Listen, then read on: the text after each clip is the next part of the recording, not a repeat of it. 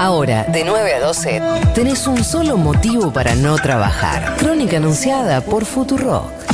No, no madrugamos más.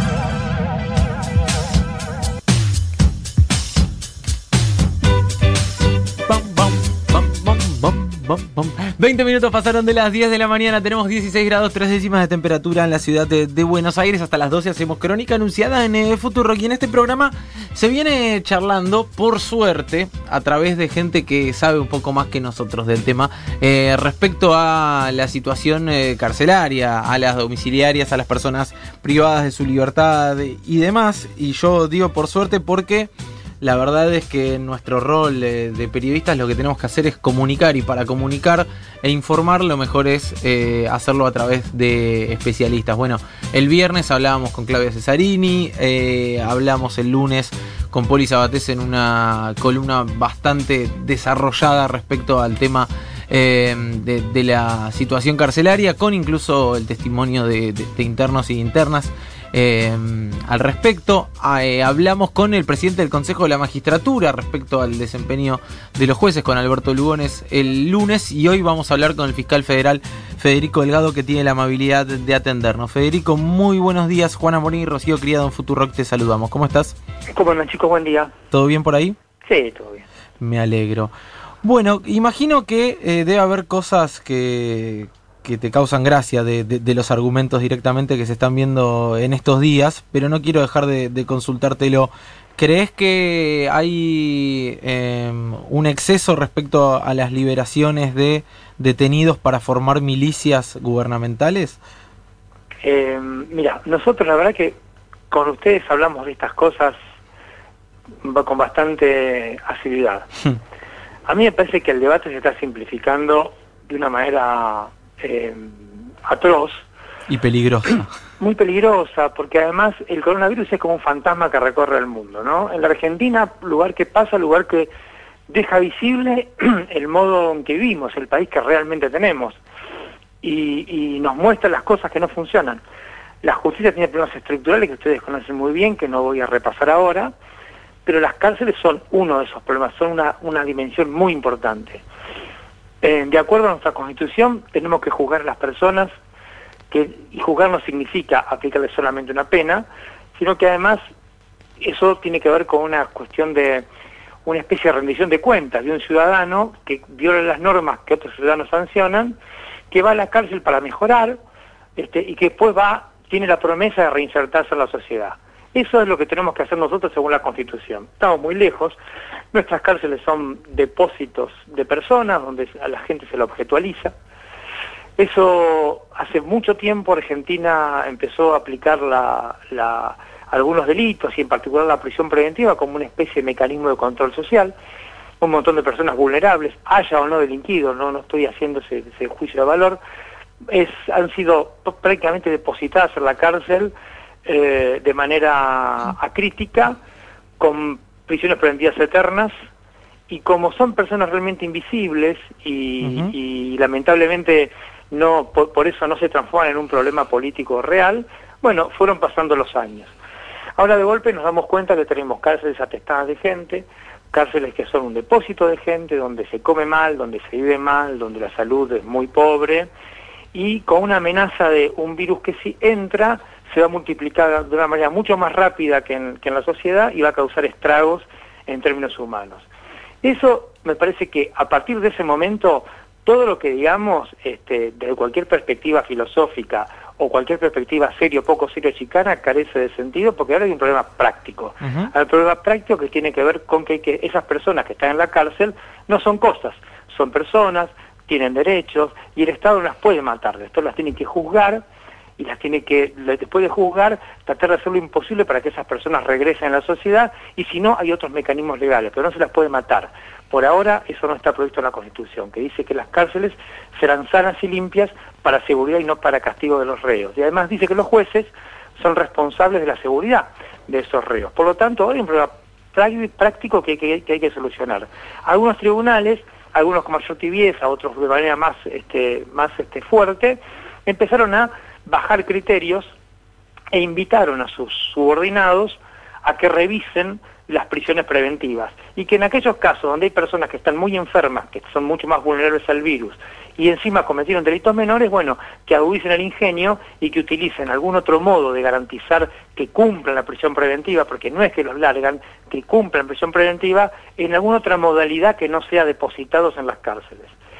Eh, evidentemente, obviamente, cuando estas cosas pasan sin planificación, pasan de manera rápida y pasan además, por más que a mí me cueste decirlo porque soy parte, pasa en la justicia que tenemos, digamos que tiene muy buenos jueces, pero tiene algunos jueces que no son tan buenos, tiene jueces responsables, pero otros que no lo son. Bueno, empiezan a pasar cosas este, y seguramente en el medio se, se, libera que no se tiene que liberar, este, y, se, y, algunos por ahí hacen una picardía y pagan justos por pecadores. Pero el problema de fondo que tenemos es discutir primero qué hacer ahora cómo resolver este problema práctico que tiene que ver con garantizar la salud de esas personas que están detenidas, pero que están vivas y son sujetos de derecho. Y lo segundo, que está encadenado, es discutir cómo enjuiciamos a la Argentina. Es una, el coronavirus nos da una oportunidad fantástica de discutir cosas y de refundar cosas.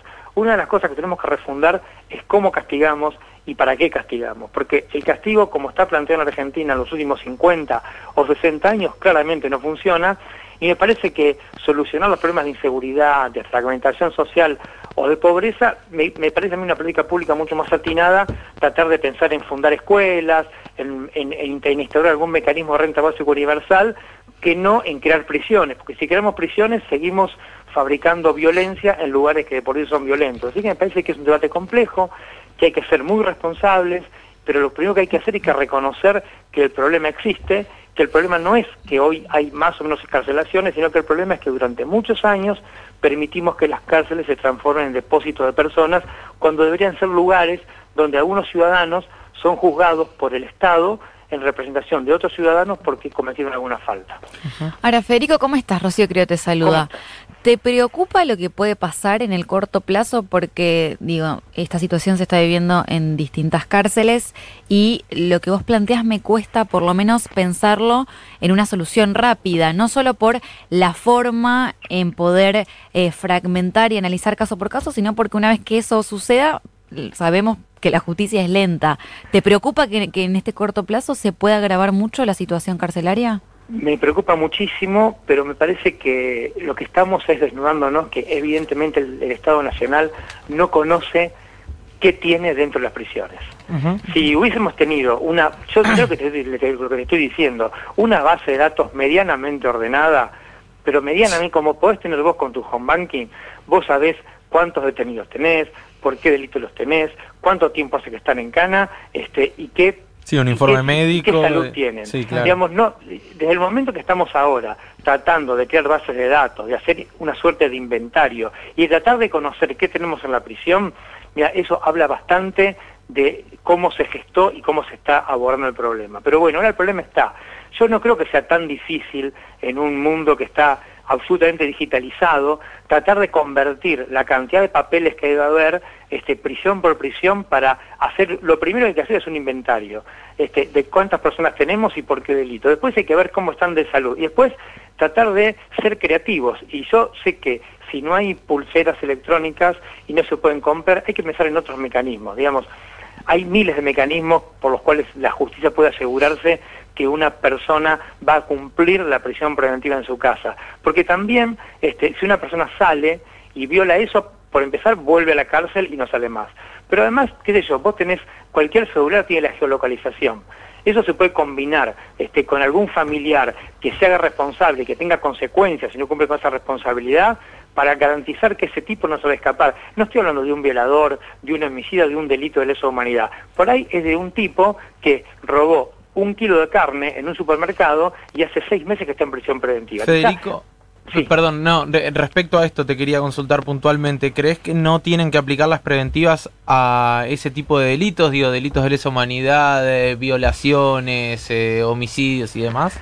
Pero fíjate que los propios parámetros que fijó la Casación Federal o la Corte de la Provincia de Buenos Aires expresamente dice que hay que tener en cuenta la naturaleza de la infracción para disponer este, las libertades. Y precisamente hay que garantizar que por ahí los tipos que son a priori más peligrosos o que hay alguna posibilidad de que frustren la obligación del Estado de juzgados, bueno, hay que, hay que guardar las cárceles para ese tipo de personas, digamos, si uno lee palabra por palabra lo que dijeron los, estos dos tribunales, que son los que yo conozco, que se han expedido y que son cuerpos colegiados y que tienen la facultad, digamos, de impartir algún tipo de directiva a sus inferiores, tienen bastante sentido común este, las decisiones. Es como una invitación para decirle, che, por ahí si ustedes se les fueron de mambo aplicando prisiones preventivas, miren de nuevo, revean, este, miren cómo está el contexto, porque como decían los viejos filósofos políticos, cuando cambia la sociedad, tiene que cambiar el Estado. La sociedad está cambiando, está cambiando como, como, como dice el manifiesto comunista, como un gran fantasma que recorre el mundo, este, y el Estado tiene que registrar ese cambio y tiene que adaptarse. No es lo mismo la prisión preventiva que un juez dictó en febrero que la que dictó ahora. O sea, me parece que es una cuestión de concentrarse, de ser responsable y de laburar caso por caso, pero la, laburar caso por caso, más allá de que sea mucha cantidad, es el laburo de cualquier juez o cualquier fiscal. No se puede trabajar este, todo como una máquina, como era la cadena de montaje del Fordismo, ¿no? Hay que trabajar justamente como son personas y como todos los casos son diferentes, hay que abordarlos de manera diferente. Es un tema más de laburar y de ser responsable y de ser creativo y, comprender que nunca hay blanco o negro, siempre hay un gris que nos va a permitir sopesar este, el mal menor, porque en este caso hay que buscar el mal menor. Ahora, Federico, este es un tema que no solo es difícil porque, comentábamos temprano, hay mucha estigmatización y se tiende a estereotipar esta discusión, sino que eh, vemos hoy en los principales medios cómo se intenta instalar eh, una especie de guerra entre ciertos funcionarios o distintas líneas con respecto a, qué hacer y por lo que vos decís claramente tiene que ver con una decisión política de cambiarlo. ¿Crees que este gobierno podría llegar a encarar ese tipo de reforma? Es que no, es que tiene que hacerlo. Digamos, eh, si este gobierno va a tener que, todos los gobiernos en Argentina tienen alguna mochila. La que tiene este, me parece a mí, es que carece de muchos márgenes de decisión. Tiene que encararlo. Eh, no, no hay alternativa. En este contexto tiene que hacerlo, eh, aunque seguramente hay otras, hay, hay, hay otras prioridades, pero es difícil ahora discutir cuál prioridad es más prioridad aunque parezca un juego de palabras. Tiene que hacerlo y seguramente lo tendrá que hacer y tendrá que sentarse con los jueces, con los fiscales, con las víctimas este, y con los expertos. Porque para mí me parece que lo que desmadra un poco el debate es porque está muy bien que las víctimas participen en esta discusión, está muy bien que las víctimas tengan voz siempre en estas cuestiones, está perfecto que el Estado siente a las víctimas y las les permita participar de las políticas públicas, pero ojo, porque las víctimas hablan desde el dolor y las víctimas necesitan que el, que el Estado las contenga, que las escuche y les dé una respuesta, pero las víctimas no pueden juzgar. Justamente el secreto del Estado-Nación es una comunidad organizada en base a derechos y el cuerpo de, burócratas judiciales son quienes tienen que aplicar la ley. Las víctimas tienen que ser parte del proceso de aplicar la ley, pero no pueden suplantar a los jueces y los fiscales. Aun cuando tengamos los peores jueces y fiscales del mundo, hay que tratar de corregir cómo funciona ese cuerpo, pero no podemos reemplazarlo por el dolor de las víctimas, porque la víctima obviamente y razonablemente habla desde el dolor. Y justamente lo que suprime el Estado-Nación, el Estado-Nación ¿qué hace? Saca los conflictos. Yo me peleo con Juana Piñas, aunque él me va a ganar, el Estado lo que hace es, muchachos, no quiero que se peleen, porque cualquier, va a ganar el más fuerte o, el, que, o el que más poder tenga. Yo saco este conflicto, lo llevo a la arena de la justicia, lo resuelvo y después se los devuelvo en el modo de una sentencia y ustedes tienen que aceptarla.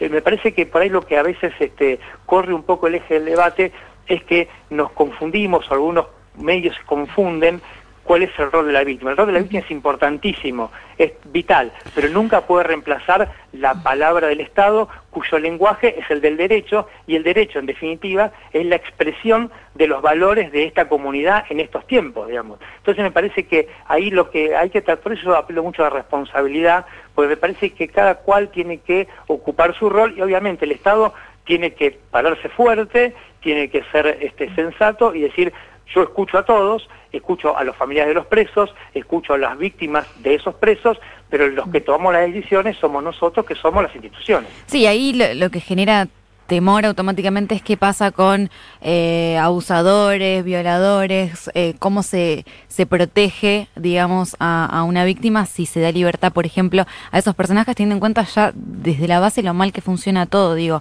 Pero eso es un error, digamos, un juez que, que, libera a un abusador, un juez que, la, que libera a un femicida, un juez que libera a un tipo que violó a otra persona, digamos, justamente lo que tiene que hacer el juez es elegir la verdad tiene que elegir según la gravedad del delito y según el estado de salud de la persona a cuál larga y a cuál no larga. Y si hay uno que cometió un delito grave y además está enfermo, pues eso, bueno, para eso están los hospitales de las prisiones. Justamente hay que sacar de ese hospital a una persona que por ahí tiene problemas pulmonares y está preso por robarse un kilo de carne y ese lugar tiene que ocuparlo el abusador. Por eso yo decía que a veces en la mezcla de pánico, este, depresión, de miedo, y también los jueces que son los responsables de, los presos, este, de, de, algún tipo de responsabilidad, por ahí en, el medio de eso ocurren cosas que no tienen que ocurrir. Pero a mí me parece, por lo que yo vi hasta ahora, ningún tribunal superior les dijo larguen a los homicidas, larguen a los abusadores, larguen a los este, violadores o a los femicidas. Me parece que ahí es muy importante también el rol que tienen que cumplir los consejos de la magistratura, ¿no? Esos cuerpos que parece que están solamente para nombrar y destituir jueces. No, ellos tienen que nombrar jueces, tienen que destituirlos, pero también tienen que vigilar qué es lo que están haciendo, tienen que ayudar, tienen que colaborar. Por eso me parece que eh, es, la cuestión es demasiado seria para dejarla solamente en manos de los jueces y fiscales. Yo creo que es una decisión del Estado en su conjunto y tiene que, este, la, verdad que con, la urgencia del caso este, hay que tratar de ser creativos y oír todas las voces. Este, y es, un, es una cuestión para trabajar con mucha responsabilidad, pero también con mucho sentido común. Espectacular. Eh, Federico, la verdad siempre es un placer eh, charlar con vos. Insisto en que me, parece que a las voces irresponsables que hay hoy en día resonando en los medios, a los dirigentes que muchas veces muy sueltos de cuerpo eh, generalizan y hablan y ponen todo en la misma bolsa y, no entienden o no quieren entender directamente y aportan mucha confusión, está bueno contrarrestarlas con, con voces como, como la tuya, que en definitiva me parece que, que sí aportan y que sí dan en el, en el centro de la verdadera discusión en definitiva y después puede haber, por supuesto, distintas posturas, pero me parece que esto es lo que hay que poner sobre la mesa, ¿no? Eh, un abrazo grande y una cosita nada más. Gracias. Es la primera vez que escucho que alguien dice que yo le ganaría eh, a las piñas. es una cuestión etaria, además. No, no, te, créeme que no, Federico. un abrazo grande. Un abrazo, gracias, chicos. El fiscal federal Federico Delgado pasaba en Crónica Anunciada.